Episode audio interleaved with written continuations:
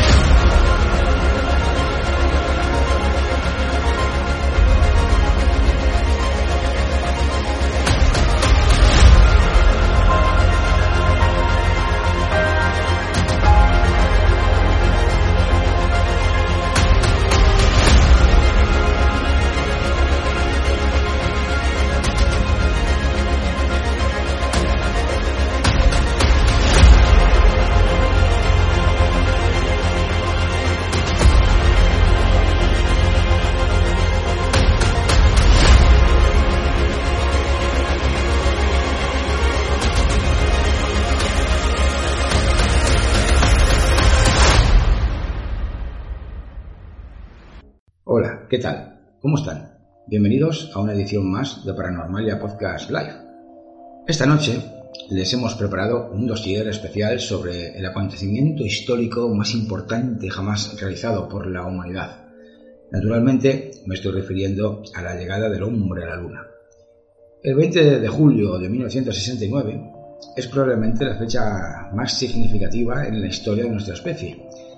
No obstante, la proeza de alcanzar la Luna y volver a la Tierra para contarlo, ha abierto la puerta al ser humano para tal vez un día colonizar otros mundos y convertirse en algo que apenas hoy podemos llegar a imaginar.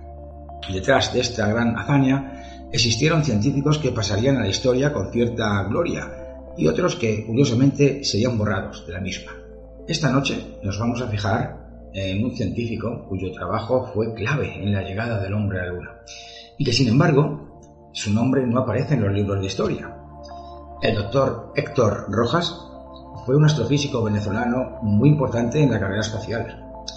Y, digo entre comillas, ¿no? Pues realizó ni más ni menos que los cálculos necesarios y las ecuaciones necesarias para que el hombre pudiera lunizar con seguridad. Pero, ¿nos han contado toda la verdad? ¿Viajó el doctor Rojas al espacio? Esta noche, en Paranormalia Podcast, nos enorgullecemos enormemente de recibir por primera vez en nuestros micrófonos a Pierre Monteagudo, escritor y biógrafo oficial del doctor Héctor Rojas. Pero antes, antes de recibir a Pierre, quisiera, eh, quisiera pediros perdón por, por el audio.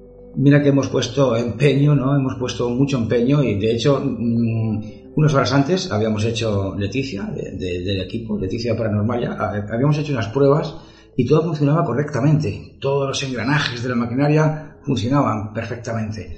Sin embargo, eh, a la hora de grabar con Pierre, pues no, todo se ha desconfigurado, la cámara, el audio, todo, absolutamente todo desconfigurado.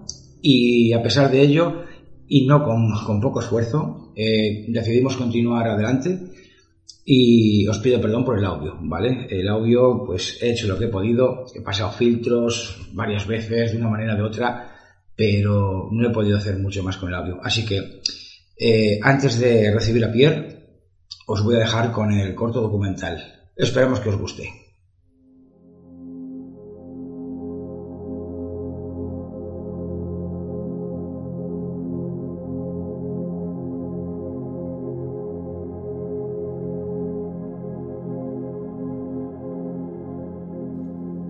Desde tiempos inmemoriales, el ser humano ha dedicado gran parte de su vida a observar el firmamento. La satisfacción intelectual y espiritual que genera esta actividad se ha convertido en algo casi necesario en una sociedad donde el estrés y la falta de tiempo se imponen como estilo de vida. Los astros siempre han sido nuestro referente para poder conocer en qué posición estamos con respecto al universo. Su uso también nos ha permitido orientarnos, tanto de día como de noche, e incluso hemos basado la distribución del tiempo en función de los astros. Los días con el Sol y los meses con la luna. Las antiguas civilizaciones observaron el cielo, el sol y las estrellas, y las agruparon en sistemas celestes. A dichos sistemas o constelaciones se les dieron nombres simbólicos de figuras o animales y se les asociaron historias mitológicas que explicaban sus movimientos y relaciones.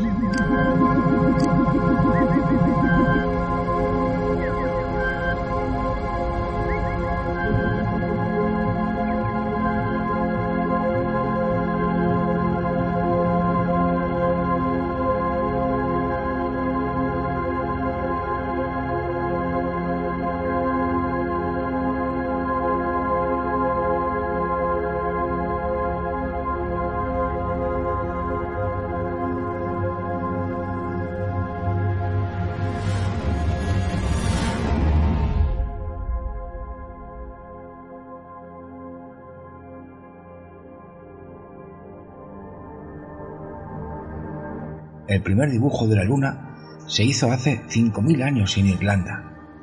Desde ese momento hasta hoy, los seres humanos seguimos observando la luna y las estrellas para estudiarlas. Los pioneros tenían que tener mucho valor. No entendíamos bien qué era el espacio. Stephen Hawking dijo, Es hora de comprometerse en la búsqueda de vida más allá de la Tierra. es verdad, en el cielo, las personas hemos encontrado respuestas lógicas y proyectado nuestros instintos espirituales. La especie humana se encuentra en un nivel de desarrollo capaz de llevar sus máquinas y artefactos a otros planetas, analizar muestras y traerlas de vuelta a la Tierra. Pero, ¿podría el hombre vivir fuera de la Tierra?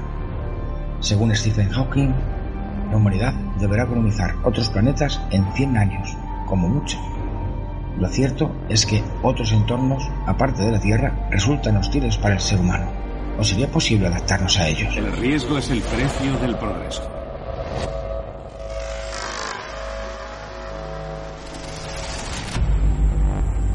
Incluso aunque lográramos encontrar un hogar extraterrestre, no bastaría con subirnos a la nave espacial y volar hacia él.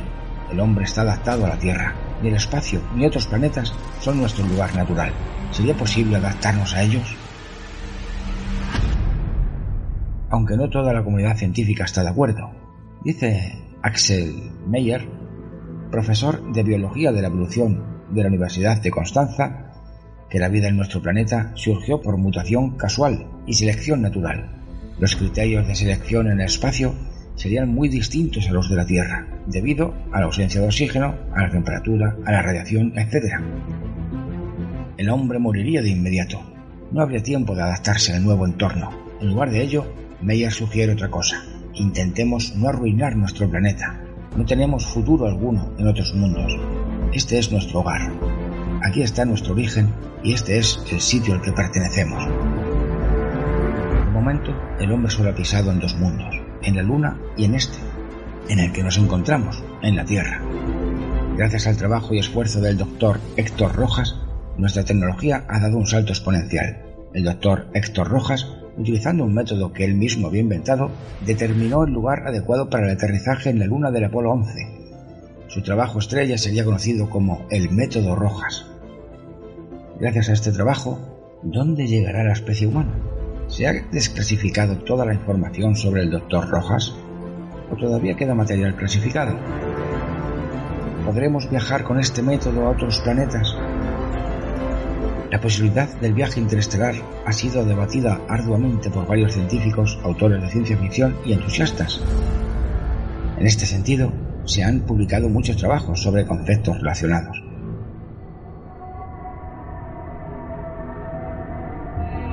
Dados un tiempo de viaje suficiente y un trabajo de ingeniería, son posibles tanto viajes no tripulados como viajes generacionales, aunque representan un considerable reto tanto tecnológico como económico, muy difícil de alcanzar. El tiempo de un viaje estelar podría ser reducido a un milenio usando velas solares o a un siglo o menos usando propulsión nuclear de pulso.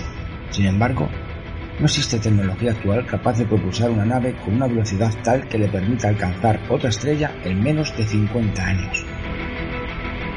Ante la falta de consenso sobre qué hace que un mundo extraterrestre sea habitable, la única forma de confirmarlo consiste en detectarla. Hace poco menos de un mes, los científicos anunciaron que habían detectado el vapor de agua en la atmósfera de K2 18b, a 110 años luz de distancia. Pero lo más importante del hallazgo es que este planeta se encuentra en la zona habitable de su estrella. Otros modelos pueden ayudarnos a reconocer otros tipos de dinámicas que podrían promover u obstaculizar la vida. La pregunta fundamental que planteamos hoy es si Marte hubo alguna vez vida Pero los modelos no son solo una parte de la ecuación. También hace falta mejorar las observaciones de esos mundos, analizarlos y entender si un planeta tiene atmósfera espesa compuesta por los elementos básicos para la vida. La búsqueda de presencia de biofirmas, como la del metano, producido por procesos biológicos, sería de una gran ayuda para saber si estamos solos o no. Esta noche, en Paranormalia Podcast, tenemos el honor de entrevistar a Pierre Monteagudo, investigador español y biógrafo del doctor Héctor Rojas, científico venezolano que, sin lugar a dudas, fue una pieza clave en la llegada del hombre a la Luna. Hoy conoceremos la apasionante historia de este astrofísico doctorado en la Universidad de la Sorbona, en París. Gracias a la extensa investigación de nuestro experto invitado, Pierre Monteagudo, que nos responderá a muchas preguntas que tanto nos inquietan y nos dará algunas claves para comprender el futuro de la humanidad, si se tuviera en cuenta el grandioso y magnánimo trabajo del doctor Héctor Rojas.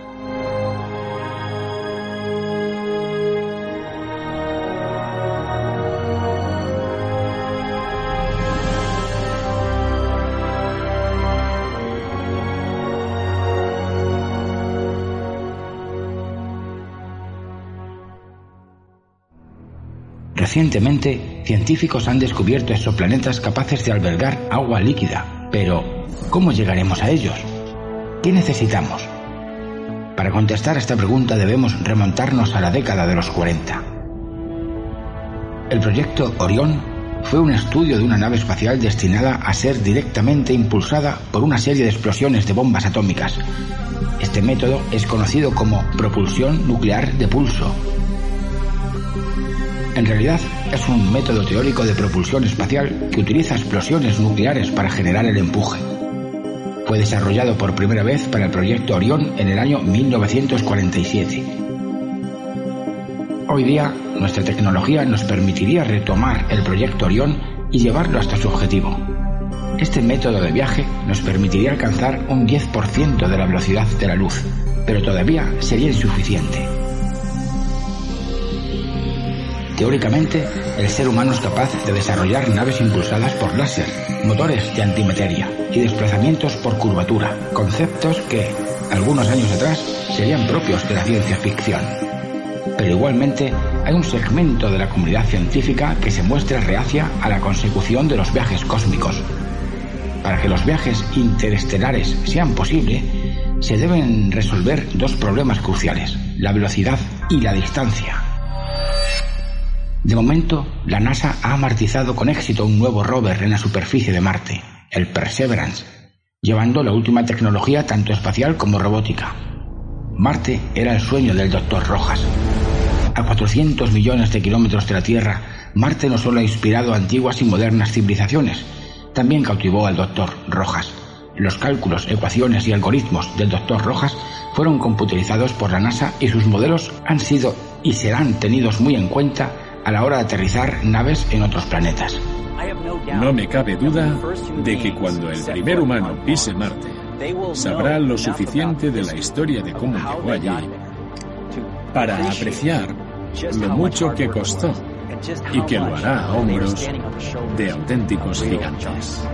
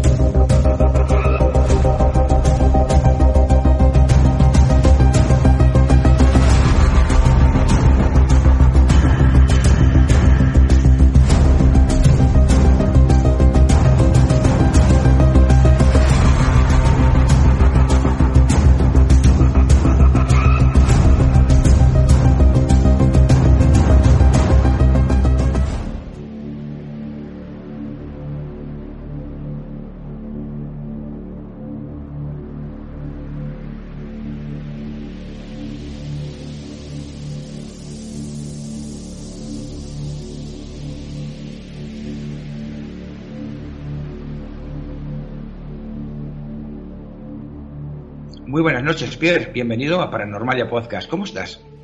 Bien, David. Muy buenas noches. Gracias por la oportunidad de estar en tu programa. Un saludo afectuoso para toda la audiencia del programa. Me gustaría empezar la entrevista agradeciéndote enormemente, Pierre, la oportunidad que nos brindas, concediéndonos un ratito de tu tiempo y bueno, para empezar me gustaría pedirte que nos expliques tres cosas, así rápidamente. ¿Quién fue el doctor Héctor Rojas? ¿Cómo, ¿Cómo llegó a la NASA? ¿Y por qué fue tan importante en la llegada del hombre a la Luna? Bueno, al hablar de Héctor Rojas, hablamos de un científico clave dentro del programa Lunar Apolo, porque fue el encargado de desarrollar todo lo que fueron los cálculos selenográficos en un sentido muy amplio eh, que permitieron solventar los problemas del aterrizaje en la Luna, ni más ni menos.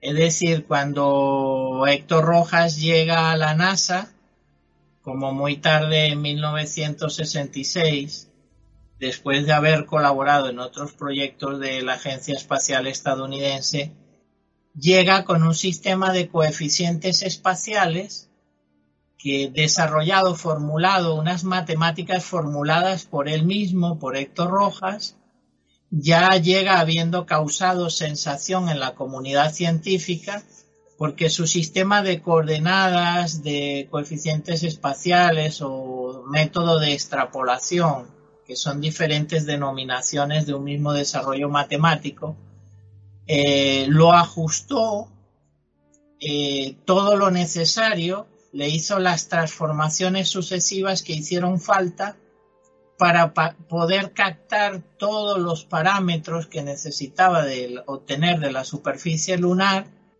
entre ellos temperatura en cientos de puntos de la luna, eh, refracción de la luz solar, de cantidad de albedo, que es la cantidad de luz reflejada por la luz solar reflejada por la superficie lunar, eh, estableció una comparativa entre ambas cosas, entre la luz y la temperatura en distintas zonas, en los cráteres, en las elevaciones, en las eh, superficies relativamente planas, eh, obtuvo los detalles de la morfología de, las partículas que, que, ocupan sobre todo la región ecuatorial de la Luna, del grosor de las partículas del polvo lunar, del tamaño de las rocas.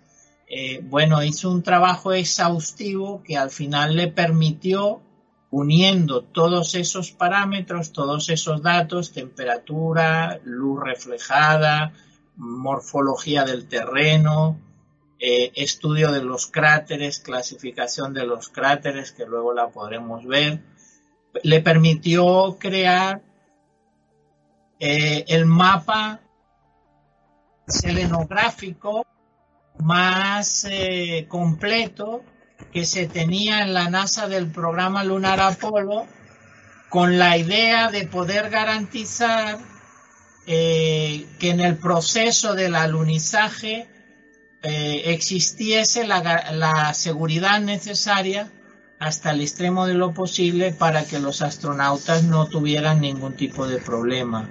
Es decir, su trabajo sirvió esencialmente eh, en la NASA, en el programa lunar Apolo, sirvió para solventar los problemas del proyecto de aterrizar en la Luna. Ni más ni menos. Sí, sí, sí, ahí es nada. Eh, los cálculos y ecuaciones del doctor Rojas debieron de ser muy importantes y bastante complejos, ¿no? Además, parece increíble que basándose en las fotos de las ondas espaciales de la época y de la observación directa desde la Tierra, el doctor Rojas con sus ecuaciones determinara no solo el lugar de alunizaje en el inmenso mar de la tranquilidad, que para que nuestros oyentes se hagan una idea de las dimensiones que tiene el mar de la tranquilidad, el país en el que nos encontramos, España, casi entraría dentro del mar de la tranquilidad. Fijaos qué dimensiones Ecuador, por ejemplo, entraría también dentro. Em, realmente aquí fue donde tomé conciencia de la magnitud del trabajo del doctor Rojas e incluso se atrevió a contradecir a la NASA con respecto a la foto del cráter Copérnicus. Pierre, ¿qué pasó con el cráter Copérnicus? Bueno, eso, ah, ¿sabes por qué lo sabemos perfectamente? Porque está explicado aquí.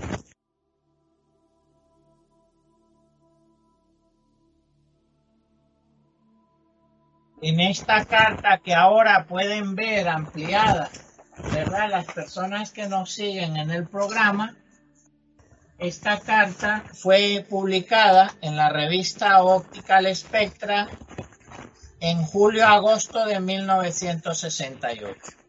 Al final la carta, el informe, el, estudio, el, el artículo firmado por Héctor Rojas, doctor de la Universidad de París. Y aquí dice Optical Spectra, julio-agosto del 68. Era una revista muy prestigiosa. ¿Qué pasa? Que el doctor Rojas explica con todo detalle cómo, utilizando su método de extrapolaciones matemáticas, estando en la Tierra, a, a casi 400.000 kilómetros del satélite, le dice a NASA que has equivocado, has cometido un error, porque has publicado esa foto en los principales medios de comunicación científicos del mundo, has atribuido la foto a un cráter, en ese caso a Copérnico, cuando demuestra a través de su extrapolación matemática, a través de su ciencia, que era pues mmm, prácticamente era el único que sabía cómo cómo aplicar esas matemáticas que él había creado para obtener ese tipo de informaciones demuestra que esa, que esa imagen difundida por NASA como correspondiente al cráter Copérnico en realidad se trataba de una foto del cráter lunar Kepler. Y entonces, claro, todavía causa más sensación y llama la atención fuertemente en una época que todos conocemos como la Guerra Fría, donde había un enfrentamiento aún más enconado, más fuerte entre potencias militares que en la actualidad, pues llama muchísimo la atención de órganos como el Pentágono, por ejemplo, y es allí cuando en definitiva el doctor Rojas, matemático, físico y astrónomo, además doctor en astrofísica y doctor en matemáticas, pero también hay que decir un militar en activo, tenía ese rango, aunque a él no le interesaba ni ser considerado ni ser recordado como militar, eso le importaba muy poco, pero tenía ese rango de coronel de la Fuerza Aérea Francesa, por lo tanto, siendo un, un científico destacadísimo, además con rango militar y capaz de eh, decir que contradecir a una imagen que se había tomado con una sonda espacial automática a unos 40 kilómetros de la superficie lunar y que se había atribuido a un cráter, decir no, desde la Tierra a, a casi 400 mil kilómetros, él con su método explicó por qué se habían equivocado en la definición de esa imagen. Y claro, entonces pasó a entrar pues dentro del ámbito de seguimiento no solo científico, sino también militar. Te decía que acababas de dar una, una clave muy importante, ¿no? Cuando decías eh, la parte militar del doctor Rojas. Eh, efectivamente, Pierre, ¿qué inventó ¿Qué inventó el doctor Rojas para que el sector castrense se fijara tanto en él? Bueno, el propio método de sistema de coordenadas del que te hablaba antes, David, ya ahora ya sabemos, con el paso de los años, con los testimonios que nos van llegando, ya sabemos que ese sistema de coeficientes espaciales también se utilizó como sistema de coordenadas. Pero se utilizó como sistema de coordenadas nada más y nada menos que para el guiado de los misiles eh, balísticos intercontinentales de los Estados Unidos. Entonces, no sé si, si alcanzamos a comprender la dimensión de la utilidad de la utilidad que le dieron a las matemáticas de Rojas hasta el punto de ser incorporadas pues al sistema de guiado de los misiles eh, atómicos estadounidenses.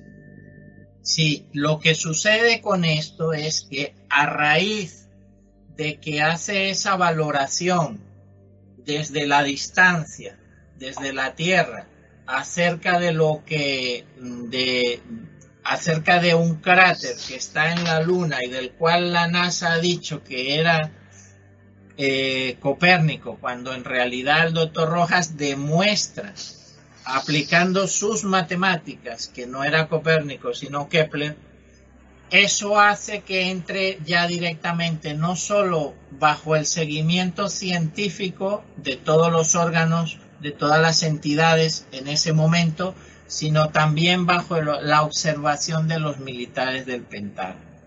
Y entonces decir que sus matemáticas, su sistema de coordenadas se utiliza incluso como parte del sistema de guiado de los misiles intercontinentales estadounidenses. Supongo que habrán esa parte del, sistema, ese sistema de coordenadas habrá sido habrá tenido que ser reemplazada, sustituida por otro método a raíz de que ha salido a la luz precisamente toda esta información sobre el caso Rojas. Por cuanto ahora el método de transformaciones sucesivas, el, sistema de coordenadas matemáticas creado por Rojas ya es de dominio público en el mundo, está en todas partes, pues lógicamente habrán tenido que hacer un ajuste para utilizar otro sistema que no pueda ser interpretado por el enemigo a la hora de desplegar su, su arsenal nuclear misilístico. Entonces, pero esto da una idea de la importancia del trabajo que hizo Rojas y es solo la aplicación de sus matemáticas solo en una faceta de la, de la vida pública, en este caso militar. Porque esas matemáticas que él creó están pues en, todo, en los lugares más insospechados se están aplicando y utilizando para el progreso social de algunos países o de algunas élites en el mundo. Qué curioso, Pierre, qué, interesante. Eh, Pierre, en tu libro, Expedientes Rojas, haces referencia eh, a que el doctor Rojas eh, barajaba la posibilidad de que él mismo tuviera que viajar al, espacio. Y rápidamente, pues me surgen varias preguntas, ¿no? La primera es, ¿viajó el doctor Rojas al espacio? Y, aún mejor, aún mejor, perdón, ¿viajó el doctor Rojas a la Luna? Eh, a estas alturas ya lo expreso, eh, mi convencimiento es total de que formó parte de tripulaciones de NASA en vuelos espaciales. ¿Secretos? Ese es, un, un, detalle muy importante, David, por el cual no terminamos de comprender lo que fue el programa Lunar Apolo. Prácticamente todas las misiones, y yo lo he detectado al menos en tres misiones, las misiones oficiales del programa Apolo tenían un componente de misión oficial que se informaba a la opinión pública y esas mismas misiones oficiales, me refiero a Apolo 8, 9, 10, 11 y así hasta el 17, todas esas misiones, y yo lo he descubierto al menos en tres, tenían un componente secreto. De manera tal que las actividades secretas desarrolladas dentro de las misiones oficiales le permitían, por ejemplo, a NASA enviar al espacio y a la Luna a un astronauta científico sin declararlo a la opinión pública internacional. Y esto es lo que yo considero que sucedió con el doctor Rojas. Era útil como máximo experto en el suelo lunar de la NASA. El doctor era útil en esas misiones espaciales pienso y estoy convencido de que fue tripulante en varias ocasiones. Hay indicios sólidos sobre eso, hay testimonios de gente que lo recuerda, las, las evidencias están allí y solo falta que el organismo correspondiente, que en este caso sería el tío San, el gobierno estadounidense, tuviera un poquito de generosidad y algo de transparencia y definitivamente diese a conocer la información a la opinión pública, la información de que Héctor Rojas, de quien está acreditado que fue astronauta científico en el programa lunar Apolo, ahora sabemos que era matemático, físico, astrónomo, doctor en matemáticas, doctor en astrofísica, y además está plenamente acreditado que fue miembro del equipo de astronautas científicos de NASA en el programa lunar Apolo. Pues estaría bien que el tío Sam tuviese la generosidad y la transparencia de informarnos acerca de los detalles de la participación del astrofísico venezolano Héctor Rojas en las misiones espaciales de NASA. Es cosa que seguimos solicitando, seguimos pidiendo y que hay un buen número de seguidores en el mundo que sentimos, seguidores de la historia del doctor Rojas, que es justo y necesario que se libere la información sobre su trabajo en el espacio. Totalmente de acuerdo contigo, Pierre. No puedo estar más de acuerdo contigo. Estoy completamente seguro de que el doctor Rojas tiene que ofrecernos todavía muchísimas sorpresas y tenemos que conocer grandes trabajos suyos. Pierre, eh, esta pregunta es dificilísima. ¿Qué conexión tiene el doctor Rojas con el caso Roswell? Bueno, si David, eh, si te fijas, ahora se está empezando a hablar de minerales o de sustancias o de materias primas eh, detectadas o halladas en la Luna. Hasta ahora no había escuchado que nadie mm, en NASA se refiriera más que a una composición lunar prácticamente idéntica eh, a la composición terrestre. Y ahora que han llegado los chinos con sus misiones espaciales a la Luna y han eh, hecho el análisis de muestras del suelo lunar, muestras por otro lado que ya fueron analizados en los años 60 y 70 en la época de las misiones Apolo, apenas ahora es que se empieza a hablar de eso, de minerales con propiedades exóticas, con propiedades con una dureza increíble, nunca antes vista, han hablado los chinos de la changuesita. Bueno, por primera vez lo he visto yo.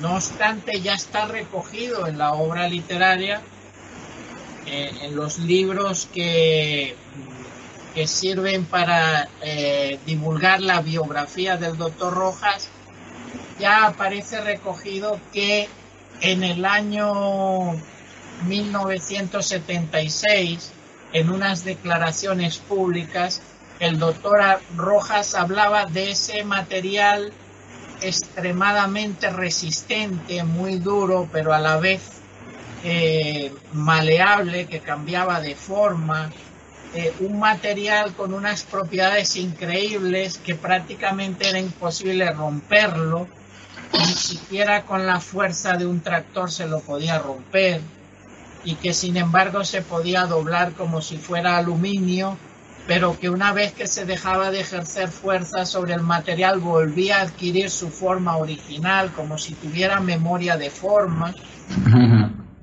Algo que además el científico explica claramente, dice que fue obtenido un material desarrollado o obtenido a partir de datos obtenidos en el cosmos a través de la investigación espacial. Bueno, pues está claramente definido. Es un tipo de material con unas propiedades increíbles, realmente exóticas, que no han sido ni siquiera informadas a la opinión pública, ha obtenido por los datos de la investigación espacial y tal material cuando nos reunimos en su día, que estuve reunido con Enrique de Vicente en una oportunidad, en la oportunidad que le conocí, y le pregunté porque yo tenía exactamente la misma sensación que luego él me confirmó. Eh, ¿A qué nos sonaba eso? La descripción y los testimonios que están disponibles, sabemos que fue recuperado, recopilado y confiscado en ese teatro de operaciones que montaron en Roswell los militares justamente en, en julio de 1947, cuando se sabe, ¿verdad? Y desde entonces se habla de que se precipitaron a tierra uno o más eh, aeronaves discoidales, típicamente llamadas platillos volantes. Bueno, se sabe que hubo una gran cantidad de material, muchos fragmentos que estuvieron dispersos por el territorio de Nuevo México, en la zona de Roswell, que fueron confiscados por los militares y la descripción preliminar que se dio de esos materiales coincide perfectamente con la descripción que hace el doctor Rojas años después, a mediados de los 70, acerca de ese material exótico que por otro lado se estaba utilizando desde hacía mucho ya en la industria aeroespacial, aeronáutica, eh, digamos que se le dio un uso intensivo en proyectos eh, militares y aeroespaciales. Todo esto sin que la opinión pública sepa absolutamente nada de la existencia de... Con este, dicho de otra manera, más en, con mayor profundidad, con ese material y otros similares se han creado aleaciones y superaleaciones de uso intensivo en la industria militar y aeroespacial. Y de todo ello el público no tiene ninguna noticia. Finalmente, tengo que preguntarte, no sin, sin manifestarte cierta tristeza, sobre los capítulos finales de la vida de este gran científico. Pierre, ¿qué le pasó al doctor Rojas? ¿Por qué regresó a Venezuela tan deteriorado? Bueno, en aquella época estaba muy de moda el programa MK Ultra. El programa el MK Ultra fue muy real. Se experimentaba con personas. Había sitios gubernamentalmente protegidos donde experimentaban con personas suministrándole todo tipo de torturas, de todo tipo de fármacos. Muy famoso y recordado el LSD, por ejemplo. Otras drogas, por medio de electricidad, privación del sueño. No, no podemos saber con exactitud a cuáles de estas formas de tortura fue sometido el doctor Rojas. Pero lo que sí sabemos es que cuando regresó a su país, su salud estaba muy, muy deteriorada. Eh, su condición, su estado físico había sufrido el impacto de una serie de acciones eh, muy invasivas, muy lesivas y muy dolorosas. Y así lo expresó lo expresó en el momento en que se armó de valor porque fue amenazado fuertemente debilidad de acciones en contra de su familia. Y entonces durante algún tiempo permaneció en silencio. Los médicos que le atendieron no sabía a qué se había expuesto en el tiempo de su ausencia forzada. Salió adelante por sus propios medios, se mantuvo profesor de física, química y matemáticas, clases que daba gratuitamente a estudiantes universitarios. Durante, aún así, durante el, durante el resto de su vida, padeció las secuelas, las secuelas de ese horrible tratamiento que recibió. Todo porque, bueno, pues había que, lo, lo que yo entiendo que sucedió es que tenían que procurar borrar una parte importante o la mayor parte de los recuerdos que tenía sobre su participación en actividades científicas y militares reservadas. Que sobre los estudios de la Luna sabemos, por lo que está en los que se han publicado, que se publicaron porque se los pude suministrar a la NASA, y prácticamente se vieron obligados a publicar esos estudios científicos sobre características de la Luna. Por lo que aparece allí en esos tres primeros estudios, sabemos que la planificación completa que el doctor Rojas realizó para estudiar las características de la Luna antes de que se pudiesen dar los aterrizajes, los alunizajes tripulados, son un conjunto de ocho estudios, ocho estudios selenográficos, con lo cual, dentro de esos cinco, de los cuales no conocemos casi nada, prácticamente nada, pues hay mucha información, información adicional, que aún 50 años después no se ha dado a conocer al público. son, constituyen materia reservada. Una de esas informaciones que todavía hoy permanece censurada de, cara a la opinión pública internacional es precisamente la relativa a la misión secreta de Apolo 10. Qué interesante, qué interesante lo que me cuentas. Eh, pues me gustaría preguntarte sobre esa misión secreta, Pierre, pero eh, vamos a avanzar, vamos a avanzar con el programa. ¿Me oyes, Pierre? Sí, perfectamente. Vale, pues desde luego que con todo lo que hemos aprendido esta noche y con toda la, documentación que nuestro amigo Pierre nos brinda, eh, después de leer sus libros y después de ver la extensa documentación y, e informes de NASA sobre el trabajo del científico venezolano, venezolano, perdón, Vaya por delante mi más sincero reconocimiento al doctor Rojas y, como no, agradecerte a ti, Pierre, el, enorme trabajo de investigación y documentación que has realizado para reivindicar la vida y obra del astrofísico Héctor Rojas. Muchísimas gracias por tu trabajo, Pierre. Y se me olvidaba, una última pregunta, Pierre.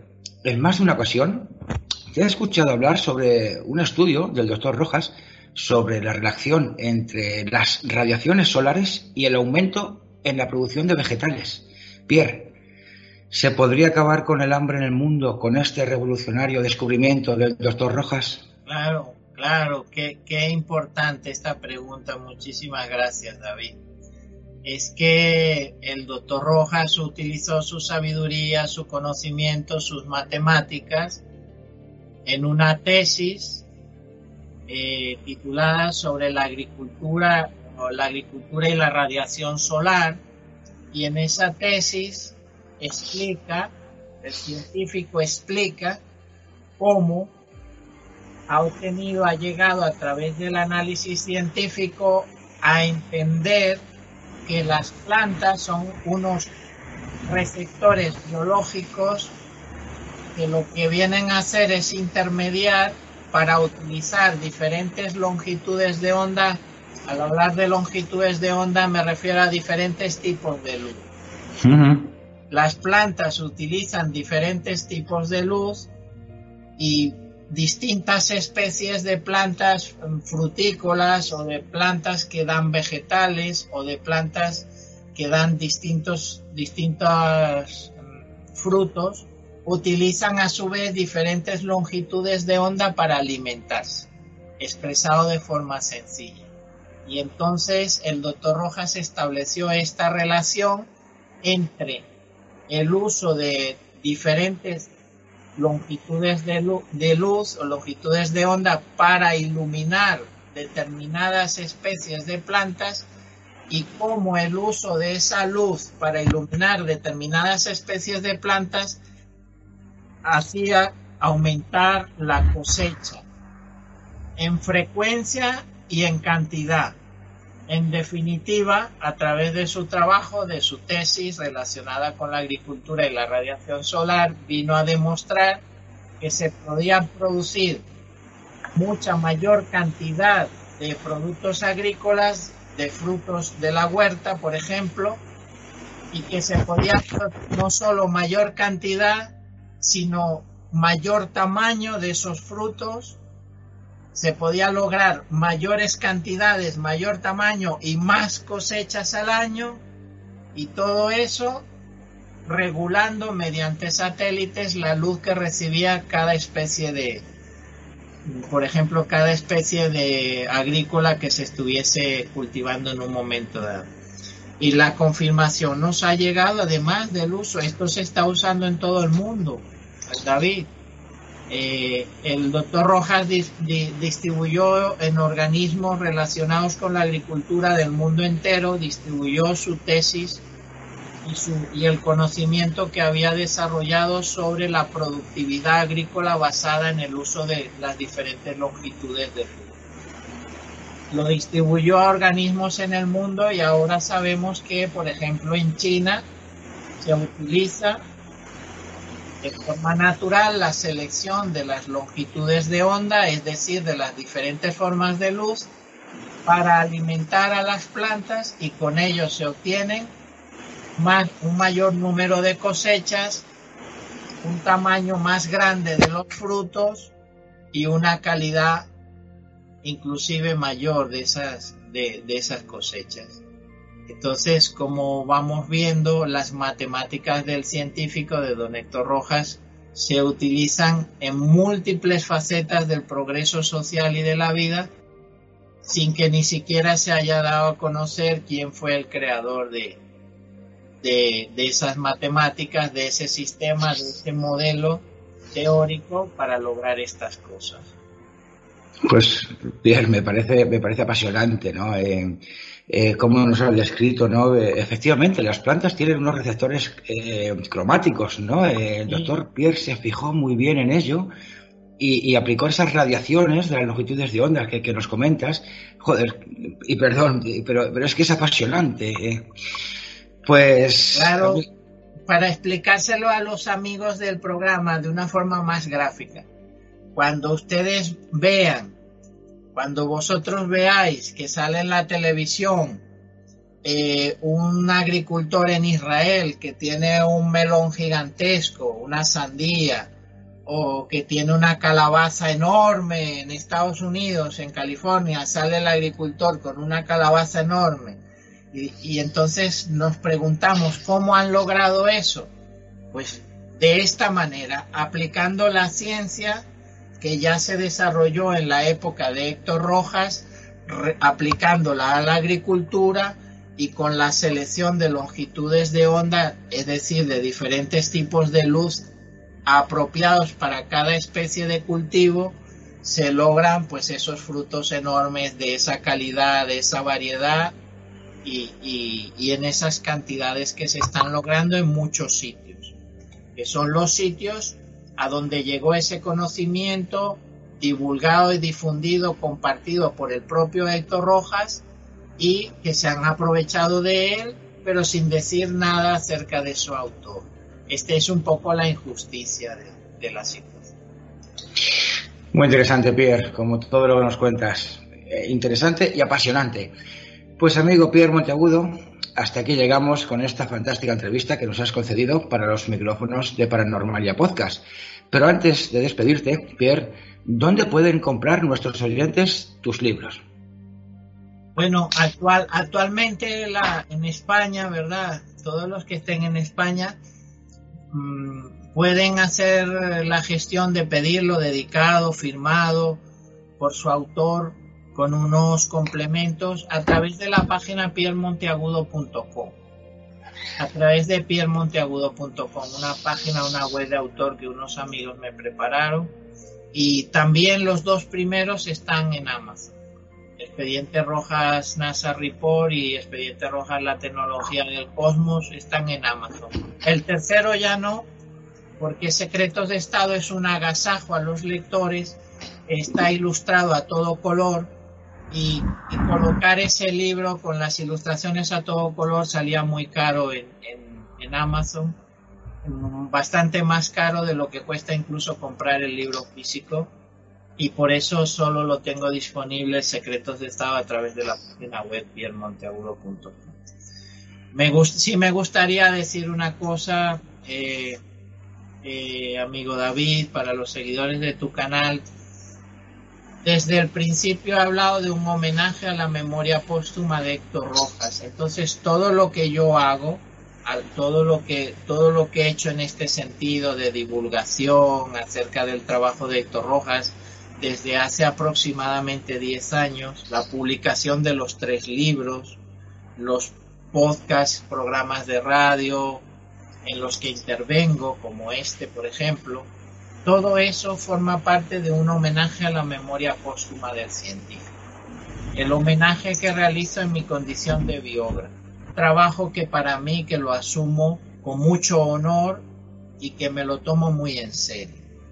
También este programa, este tiempo que estás dedicando a la creación de este documental, de este audiovisual, es una forma de homenajear al científico, recordarlo, hablar de sus logros, de la consecución de sus éxitos, de, su, de la participación de Héctor Rojas en el programa Lunar Apolo, sobre todo por el hecho de que fue vilmente silenciado, apartado, marginado de la historia, todo esto, al hablar de él, es forma parte de ese homenaje. Es parte de un, y cosa que agradezco. Pues tu, misma presencia y la misma disposición para el programa es en sí mismo un homenaje. Visitar la página expedienterrojas.com también es una forma de homenaje allí está una sección con la biografía del, científico y el currículum. La parte conocida de sus actividades profesionales se puede descargar tanto en inglés como en español y eso, simplemente ese acto de echar un vistazo, observar, ver su currículum, de pronto descargarlo, tenerlo, comentarlo, eso forma parte del homenaje y que, venimos por otro lado solicitando y dado que los que deberían hacerlo y están en, en la NASA y en Estados Unidos, que fueron los principales beneficiarios de su trabajo, del trabajo de Héctor Rojas, no han tenido la dignidad de realizar hasta ahora ese homenaje, los particulares podemos hacerlo por nuestra cuenta y eso es un poco lo que estamos haciendo y yo les doy muchísimas gracias por recordarlo, por comentar su trabajo, por estar atentos, hacer el seguimiento a todo lo que hacemos eh, con mucha satisfacción y mucho orgullo. Claro que sí, Pierre. Eh, mm, este programa eh, no en vano como, como homenaje ¿no? a la memoria del doctor Rojas, porque las grandes, las grandes personas tienen que ser recordadas, no pueden ser olvidadas. El doctor Rojas lo fue y, como tal, así lo tenemos que, reivindicar al mundo. Pues eh, amigo Pierre, sé que tu investigación continúa y espero y deseo que tu esfuerzo vuelva a fructificar una vez más y nos traigas muy pronto otros documentos sobre el doctor Rojas y quién sabe, tal vez con tu trabajo y con tu esfuerzo conozcamos la verdad sobre este grandísimo científico. Deseo impacientemente que pronto podamos ver esos últimos NASA reports eh, sobre el doctor Rojas y aunque me quedo con ganas, Pierre, de preguntarte tantas cosas, como por ejemplo eh, los estudios del doctor Rojas sobre Marte, que sé que era su sueño, o sobre el enigmático viaje del, doctor Rojas a Rusia, o sobre tu último libro, eh, Secretos de Estado, en el que afirmas que hay tres cadáveres en la Luna. en fin, eh, son tantas y tantas preguntas que sin querer abusar de tu bondad, Pierre, me gustaría emplazarte para que en otra ocasión podamos seguir conversando sobre la apasionante vida y obra de este distinguido científico y de la importancia que tuvo su trabajo para el progreso, no solo de unos pocos pueblos, sino, en definitiva, para el progreso de toda la humanidad. Infinitas gracias, Pierre, y hasta pronto, amigo. Muchísimas gracias, David. Con gusto, con gusto asumiremos pues la, una nueva intervención, una nueva participación más adelante para aclarar otros temas que, que están ya en pleno, digamos, en pleno desarrollo. Eh, y con mucho gusto nos mantenemos en contacto y, y de momento pues enviar un, un, cordial saludo a toda la audiencia de, de, tu programa, David, y desear pues para todos y todas salud y éxitos y que, y que nos volvamos a ver en un futuro próximo. Claro que sí, Pierre. Pues ha sido un honor, un honor tenerte en, nuestro programa. Muchísimas gracias, Pierre. Hasta pronto. Un gran abrazo, David. Saludos, amigos. Hasta la próxima. Hasta pronto, Pierre.